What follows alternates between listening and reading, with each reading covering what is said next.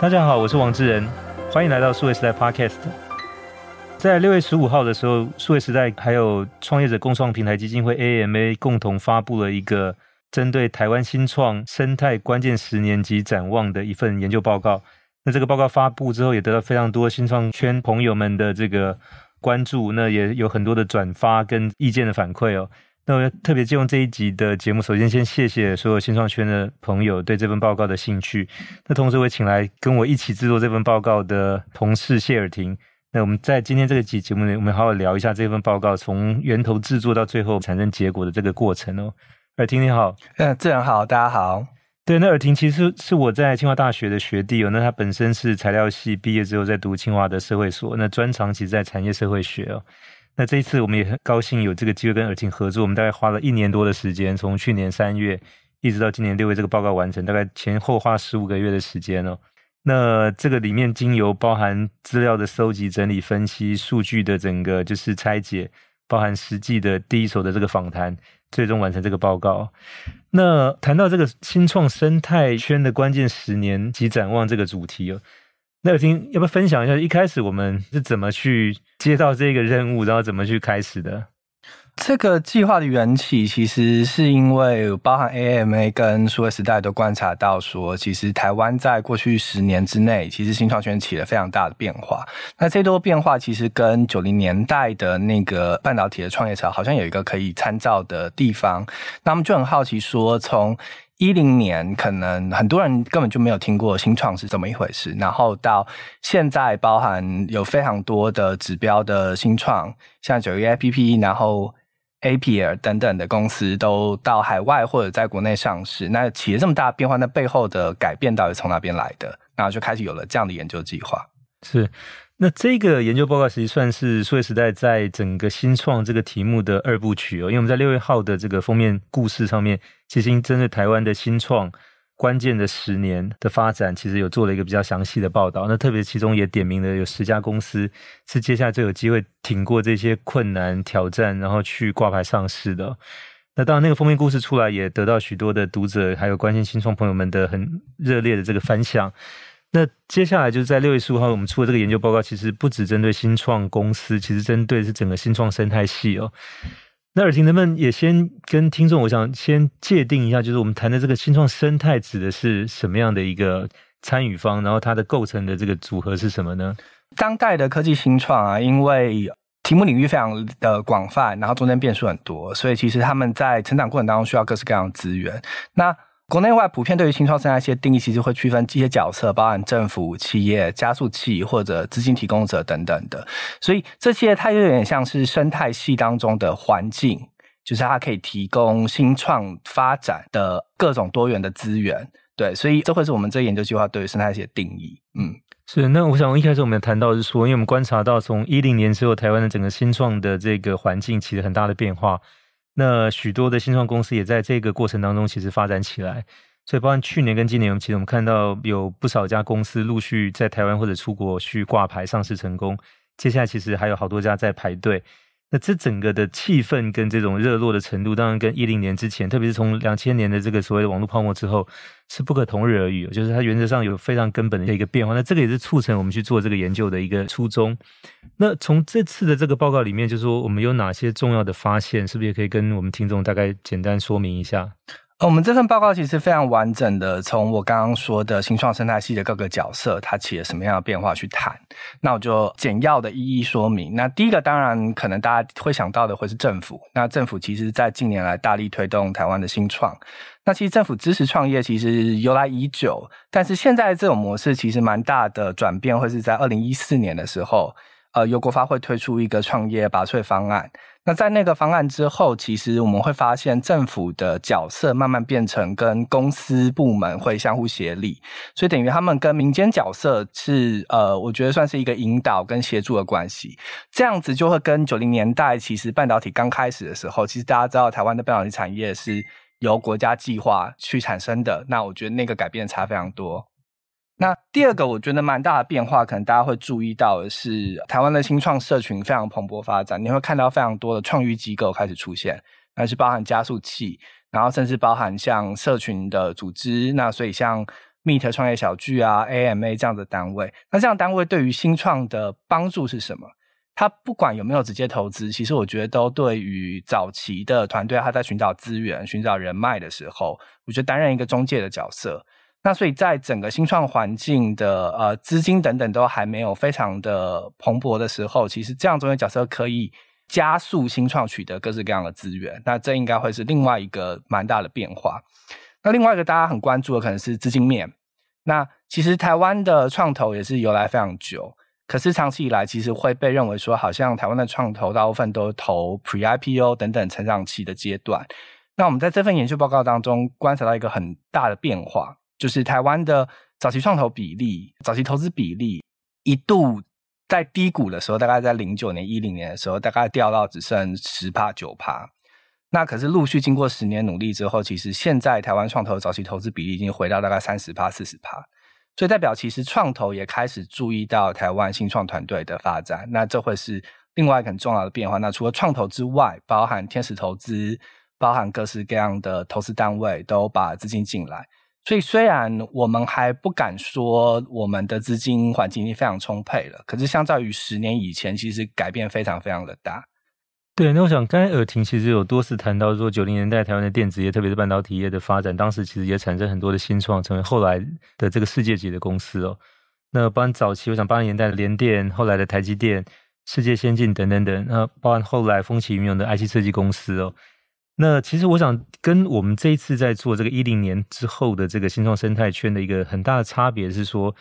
其实在一九八零年科学园区成立一直到现在。这里面其实有蛮多的这些电子跟资通讯行业，在早期是新创公司，现在是大公司。但是呢，他们更多那个时候其实都是一个所谓的我们称为所谓围墙内花园的概念吧。好，就说由那个时候的国科会划定一块区域成为科学园区，那你围墙内的就是符合这个条件的，可以来登记注册哈。那你如果不在这个围墙内，你就没有办法享受到这些政策的优惠等等的哈。那我们看到就是一零年之后的这一波，我们这一次在研究这个主题的，特别针对新创公司。它其实现在没有所谓围墙了，就是你在哪里，只要它能够注册登记公司就可以。那当然，就是我们这次这个研究对象为什么针对的是网络服务跟软体，也在于就是说，其实，在半导体跟资通讯行业，其实每一年陆续还是有不少的新公司成立。但是呢，现在大部分其实都是在这些大公司内部的事业部后面再出去独立成为公司，或者虽然说一开始可能是新公司，但是呢，它的股东主要是可能原有公司或者可能行业内的公司。所以它的从筹资到发展的过程需要的资源，大部分都内部消化了，它跟外部的生态系其实没有什么交集哦。那我们这一次这个针对的新创，所看到就是说，大部分的这些公司，软体或者网络服务，在台湾都没有同类型的大公司，所以意思说你要得到一个所谓大企业内部的支持是没有的，所以更多你要依赖外部的资源来帮助你从筹资到发展的阶段哦。那所以这个过程当中，就是这一类这一类型的公司发展起来也。促成了外部的提供专业服务。刚才尔婷提到，从政府的政策、呃资金的支持，到包含有一些创投公司、天使投资，包含有一些创育机构，像育成中心、加速器等等，甚至有一些社群平台、媒体这一方面，其实也在这个过程里跟着发展起来。它是一个相辅相成、互相带动的一个过程哦。所以这个是我们称为，就是这一次这个生态系，其实跟早期它有本质上的一个很大的差别哦。那当然，我想就是在这一次的这个访问里面，其实尔婷。呃，我们大概收集了多少资料？包含就是我们有访问了哪些的专家呢？在这次研究报告里头，这次研究报告其实分了大概三个研究方法。那第一个当然是专家学者访谈。那嗯，其实我们的访谈对象会特别从六大生态系角色，其实都去收集。那像政府方面，其实我们访谈了科技部的前部长陈良基，然后现任的国发会产发处处长詹方冠。对，那在呃，刚刚讲的创育机构方面，其实这就是包含台大创创中心的执行长曾正中。然后在创投方面，其实我们也访了，就是创投公会的理事长邱德成，嗯、然后 AppWorks 的创办人林之成等等。这个算台湾很早期的一个做投资新创的一个基金。嗯，嗯，那资金面其实更多，就是包含新源资本的创办人郑伯仁，然后中华开发创新加速基金的总经理郭大金先生。那除了刚刚讲的政府资金之外，然后创意机构，其实新创当然会是最重要的角色嘛。所以其实像我们访谈了各个领域的新创，像是包含 KKday 的创办人陈明明跟他的那个新校长黄行销长对黄兆英，然后 XREX 的创办人黄耀文啊，然后云象科技的执行长叶兆元等等等等的，然后包含 Pinkoi 的创办人，我们也有做访谈，所以其实，在新创这一边其实非常多。那包含就是说，我们这边其实也有请教专家，比如像简立峰简博士，然后包含像那个台经院专门研究新创产业的徐庆博徐博士，其实也给我们很多专业的意见跟资料。那当然还有我们自己，就是包含像这个创业小区 Meet 以及 AMA 创业者共创平台基金会，其实也提供我们很多他们的这些会员，以及过去十年他们跟这些会员打交道以及办活动的一些相关的资料，其实对我们在整个制作分析上也有很大的一些帮助。所以整个直接采访，我记得我们访问了二十二个人哦，对对，每一位大概都将近两个多小时的时间，其实大家也都坦诚以告，然后。非常愿意跟我们交流，去把这些从不同的角度看到的这些针对新创生态系的发展的一些意见，跟我们大概也算掏心掏肺的提供。所以我想，为什么花了一年多的时间，大概也因为整理这些资料，确实也很花时间，还有进行访谈哦。那在这个过程当中，就是说，我们报告叫做《新创生态关键十年级展望》哦。那当然，我想我们刚才处理的大概比较属于是关键十年，特别从一零年到现在哦。那从这个报告的总结当中，我们看到了未来有什么样的一些展望？可能在未来这个三到五年之内会持续发生，或者值得大家注意的。呃，我觉得大家应该可以感受到最大一个改变，会是台湾的企业开始加入台湾新创生态系的发展。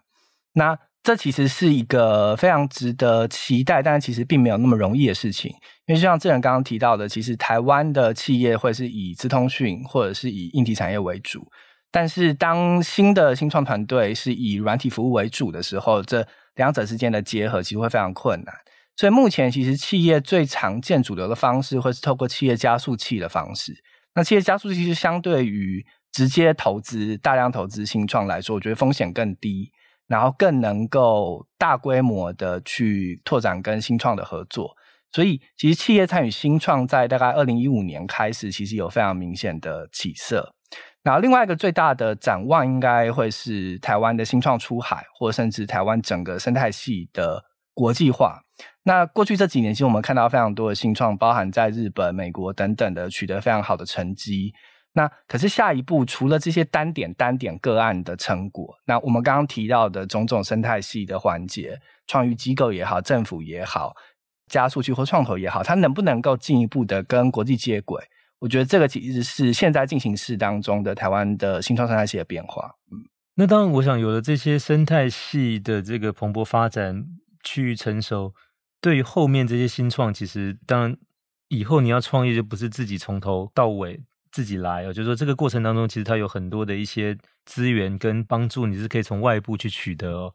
那包括像政府的政策，包含有提供一些像所谓的联合办公室的这些空间，包含就是说有一些政府的资金所支持的这些基金的这些投资，从早期到可能 A 轮、B 轮都有哦。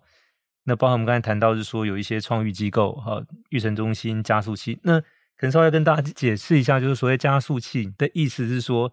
它其实是把一些有经验的这些所谓业师集合起来，那对外去招募有发展潜力的这些团队，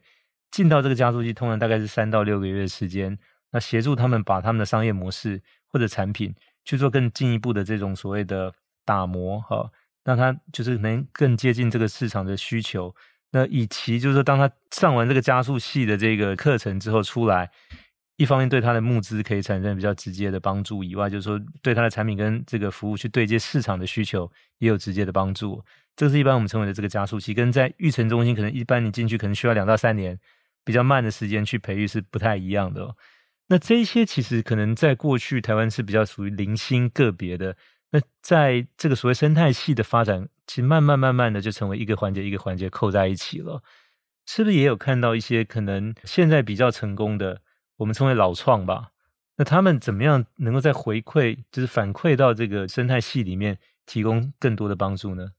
呃，这个其实也是另外一个研究报告很重要的发现，因为如果大家去观察美国矽谷的生态系，他们之所以会这么健康，其实就是因为最早的第一波、第二波、第三波的创业者，他不断前仆后继的重新投入新创的生态系，把他的经验也好、资金也好、人脉也好，去传承给下一代的新创。那台湾这样的现象到最近才出现，其实是有一个客观的因素啦，就是因为大家可以想象，二零一一年开始有第一波的软体创业者，那他们自己的团队需要成长，需要成熟，所以我们观察到，大概过了大概六年、七年之后，那有许多已经相对成熟的或者进入成长期的形状，像 Pinkoi 啊、KKday 啊，或者像 AP 的团队，其实他们都开始用一种是收购，另外一种是参与各式各样的活动。另外一种甚至是自己成立创投，然后去投入下一代的新创。所以老创挺新创的意思，其实是老创跟新创共同去开展市场机会，然后同时在内部其实也发生了经验的人脉的传承。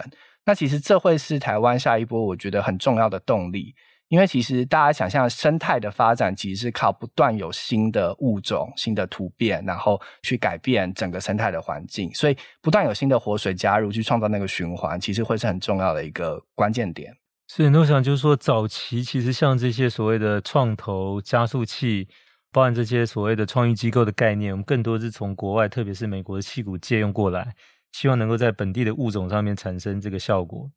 那当这个生态系慢慢自己长成之后，那它其实自己就会找到出路哦。所以以后就会更多会变成所谓的本地物种，再加上可能本地演化出来的概念，在循环不息的继续往下去发展。那当然这个是我们所乐见的。那当然，我想这一次我们在做这个研究报告的一个重点，就是背后的想法也是说，过去十年这样的一个变化，当你的生态系慢慢成熟之后，所以个别公司在这里面的成败就不是占到那么重要的角色了。因为只要这个生态系在，它永远有新的想法，就是可以在里面有落实哈。那这个跟我们看到，就是说两千年初的那一波，可能网络公司被称为股价的泡沫化，很不一样。因为当时其实这个生态系并不健全，或者说有很多环节是不存在的，所以那个时候其实比较多都是说随着国际上的热潮，所以跟着被炒作起来。所以那有很多公司其实不错，但它单打独斗情况之下，没有得到所谓周边环境的资源。所以，当国际的这个声浪跟这个资金一下来，就跟着下来，其实是蛮可惜的。但我们现在看到，就是说这个生态系的建立，将来就变成说它的韧性，所以这个环境我们所谓的韧性会更强。那所以个别的公司，即便在这里面有碰到什么样的困难，其实不会太大去影响到这个生态系。我想这个是能够让整个新创事业比较健康往下发展的一个很重要的前提。因为我觉得科技创新是无法预期的，其实。譬如说，几年前我们根本连区块链是什么都没有听过，所以我们根本无从去想象区块链新创它到底在做些什么。所以，其实对于一个生态的健康程度，我们不应该预设说，呃，未来的产业是什么。我们应该要做的是，去让内部的各种资源的流动循环，然后各种健康的程度会更好，然后让整个生态跟物种自己去演化出，跟着科技创新的浪潮去演化出新的形式。那所以。其实从个别角度，你可能会觉得，哎，新创生态系对于个别公司它的帮助是什么？其实你可能看不太出来。但是对于整个台湾社会的创新也好，创业也好，我觉得整个生态的活络，可以客观的普遍提高所有想要投入科技创新的团队他们的成功率。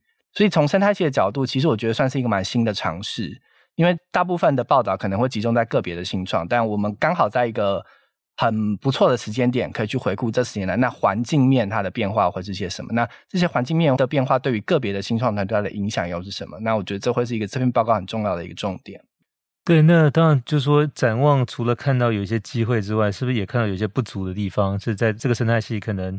接下来必须想办法修正，或者说要去补齐的这个 会是什么呢？嗯，刚刚讲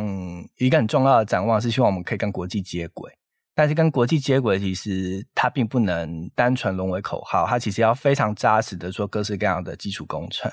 那政府其实已经投入非常多，就是包含各式各样的计划，去帮助我们在人才或者曝光上的协助。但其实国际化包含到整个新创团队的运作，或甚至刚刚提到的中介机构、加速器、创投，其实他们都要国际化。那所以我们能不能够期待有更多的国外的基金也好，创投也好，真的进入台湾，它不是单点的个别投资、个别的案例，它是真的驻点在台湾，成为台湾新创生态系的一部分。那我们的加速器能不能大量的招募国际的团队，让我们台湾的团队跟国际团队其实是在同一个平台上去做竞争？那这样子可以非常快速的加速我们台湾整个新创团队的成熟度，然后增加我们的国际竞争力。那第二个挑战其实是各个产业，我觉得这个挑战不止新创，包含科技产业也有，就是整个人才的问题。因为台湾其实是全世界少子化趋势最严重的几个国家之一。那科技的人才也好，软体人才也好，其实是非常缺乏的。那我们如果少子化已成定局，我们能够用什么样的方法去吸引国外的人才进入台湾的新创生态圈当中？我觉得这已经是一个一定要去做，就是关键已经变成该怎么做这件事情了。对，所以这应该会是这份报告总结。我觉得两个很重要，对于台湾新创生态系未来很重要两个必须要观察的方向。嗯。所以，我想，当然从这份报告里面看到，是说整个台湾的新创生态系，其实慢慢那个雏形跟这个运作的功能是已经具备了。但是，我们从国外的经验来看，就是通常一个生态系要真正长成，大概需要至少二十年的时间。所以，台湾现在大概只走到一半哦。所以，我们有一些成绩，但还不能够太自满，因为它其实还有很多的这些事情要后续要准备要完成。包括刚才尔婷提到，是说一个是这个新创。生态圈它怎么样去能够国际化，引入更多国际的资源，同时可以往外走。另外一个就是我们面对可能接下来的这个，其实目前其实已经存在这种所谓人才的竞争上面的这种，就是呃越来越困难这件事情。因为其不止新创跟新创自己本身要竞争人才，跟国外的新创竞争人才，其实跟台湾本地的大公司也在竞争人才。就是说，那这种流动跟这个所谓的竞争，其实是越来越激化哦。那当对新创来讲，它有一个优势是说，它有未来的一个愿景存在，那个东西可以换成所谓股票或者选择权，吸引就是说这些愿意相信的。那当现在在台湾来讲，就是说能够相信这件事情并且投入的还是少数，多数还是希望就是如果有机会去台积电、联发科或其他可能比较稳定的工作，特别像去年长荣海运发四十个月的年终奖金，所以我想这件事情在某个程度来讲，说在就业市场还是具有吸引力的。但是你总会有那个百分之一、百分之二的对现状存有不同想法的年轻人，他可以有其他的选择的空间哦。我想这个其实是台湾的整个新创事业，我想在过去十年发展，慢慢的他把这个百分之一、百分之二，现在可能变成百分之二点五、百分之三。那接下来你会预期说它的比重其实是持续在往上升的哦。那这一种就变成说，一方面它也给台湾整体的产业提供了不同的选项哦，就我们除了这些硬体制造之外。其实，在软体跟这个网络服务，其实开始有一些可能性出现。那对比较年轻一代的，在工作选择上面也提供另外一个就是机会。好，那我想，其实这个是新创对整个社会带来一些比较正面的一些意义。嗯，其实这个报告除了生态系部分，有另外一个很重要的部分是新创跟产业篇。那其实，在新创跟产业篇，我们爬梳了数位时代网站的十年的杂志跟。网络文章，然后用资料探勘的方式去探讨产业生量。那其实有一个蛮关键的发现是，我觉得相较于大家的刻板印象，其实台湾在过去十年世界各种新创的趋势当中，其实我们不落人后哦。我们几乎在包含游戏、串流、云端到现在的 AI、区块链等等，还有智慧医疗等等。对，其实，在最一开始我们都是有把握的。嗯、可是就像我们刚刚讲，因为整体环境其实到最近才开始比较完整，所以在早期的包含。台湾的游戏产业或者云端服务也好，当然有个别的新创有成功的成绩，可是就整体产业来说，并没有形成相对的产业。所以我觉得那个状况比较是像现在的 AI 跟智慧医疗啊、区块链，我们好像更有底气了，更有准备，有机会抓住这个新的新的趋势。所以其实那个关键在于我们能不能够真的成功抓住这个机会，然后让台湾的新创在新的领域当中得到更好的发展。然后，而不会像二零一零年的时候，虽然有很多人前仆后继投入 App 或游戏产业，可是最后成功者的比例相对比较少。对，所以其实这应该会是整个环境面，我觉得台湾并不是没有办法跟上趋势，而是跟上趋势之后，能不能够进一步的成长跟扩展。那这个就是一个健全的新创生态系，可以给新创我觉得最大的帮助。对，我想尔晴提到一个重点，就是说，因为台湾其实跟美国矽谷，我想其实这种所谓资讯情报人才的交流还蛮密集的哦。所以当有一些新的行业出现的时候，其实我们这边得到的消息并不会落后太多。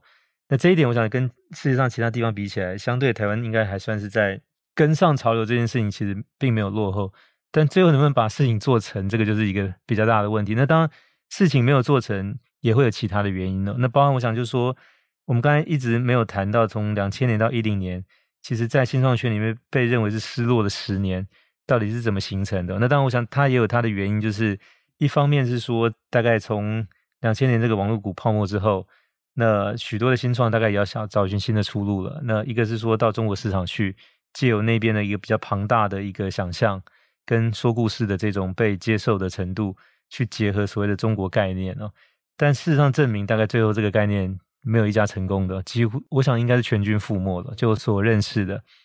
那另外一个是说，其实从大概九九年那个九二一地震之后，其实许多台湾的电子业也被国外客户要求要分散风险。那你分散风险就要往海外去设厂。那当时首选大概就是中国大陆跟东南亚哈。那所以也展开了大概从两千年到一零年一个长达十年的这个。那后面大概陆续碰到零九年的这个金融风暴之后才停止，然后开始有一波回流。那特别从一八年的美中贸易战到二零年的这个新冠肺炎疫情，更加速了这个台商的资金的回流哦。那所以就是不管是在两千年开始的电子业外流。或者是这些受当时的网络泡沫影响的这些公司到中国去寻找题材，所以有大概十年的时间，其实，在台湾本地的新创公司其实是相对，不管是在媒体的版面，在所谓投资人的这个投资计划，都是属于很边陲的这种角色哦。那这个其实是一个蛮辛苦的，所以我们在那十年其实没有看到台湾有真正成功的公司，大概这个是一个背景哦。那一零年之后，当一方面是说有厂商回来，有资金回流以外，就是开始也意识到是说，那中国大陆这个市场大概很难帮台湾的新创加分，所以回过头来就是我们台湾自己本身能够做什么，还是一个自己要在这边去解决的问题，所以也才有了一零年之后到现在，我们看到相对整个新创包含生态圈的一个蓬勃发展。那这个大概是作为一个背景，也针对这个报告，我们有一个相对的一个补充哦。那最后就说，尔婷，那在这个一年多的时间，包含我们刚才提到说，也采访了二十二个人，其实有没有哪一个部分或哪一个人的访谈里面让你印象最深刻的？我觉得其实立峰老师就是立立峰老师，他同时是我们顾问，是我们的受访者。我觉得他其实提了蛮好的观点，像刚刚智仁讲的，从中国从全球的角度去观察台湾新创生态系的发展，我觉得是蛮重要的。因为很多人在思考台湾社会变迁的时候，就是只以台湾为范畴。可是，其实台湾跟美国也好，中国也好，全世界的经济的网络是很紧密相关的。所以，二零一零年那个时候往中国外流，我觉得其实也不能怪那个时候去中国的企业，因为企业本来就是在商言商，他要寻找新的发展机会。那其实历史就是有非常多的偶然，就是包含中国其实网络新创后来就基本上是自成一格，就他们自己有他们自己的一套运作方式。那其实不止台湾，我觉得包含。美国的网络新创，其实在中国其实也是非常困难的。那这一波的回流，那包含像刚刚讲的美洲贸易战的回流，那所以其实我觉得立峰老师给了非常多的观点，是从一些很客观的社会条件、人才、资金去看整个产业的宏观的发展。那我觉得这个其实是我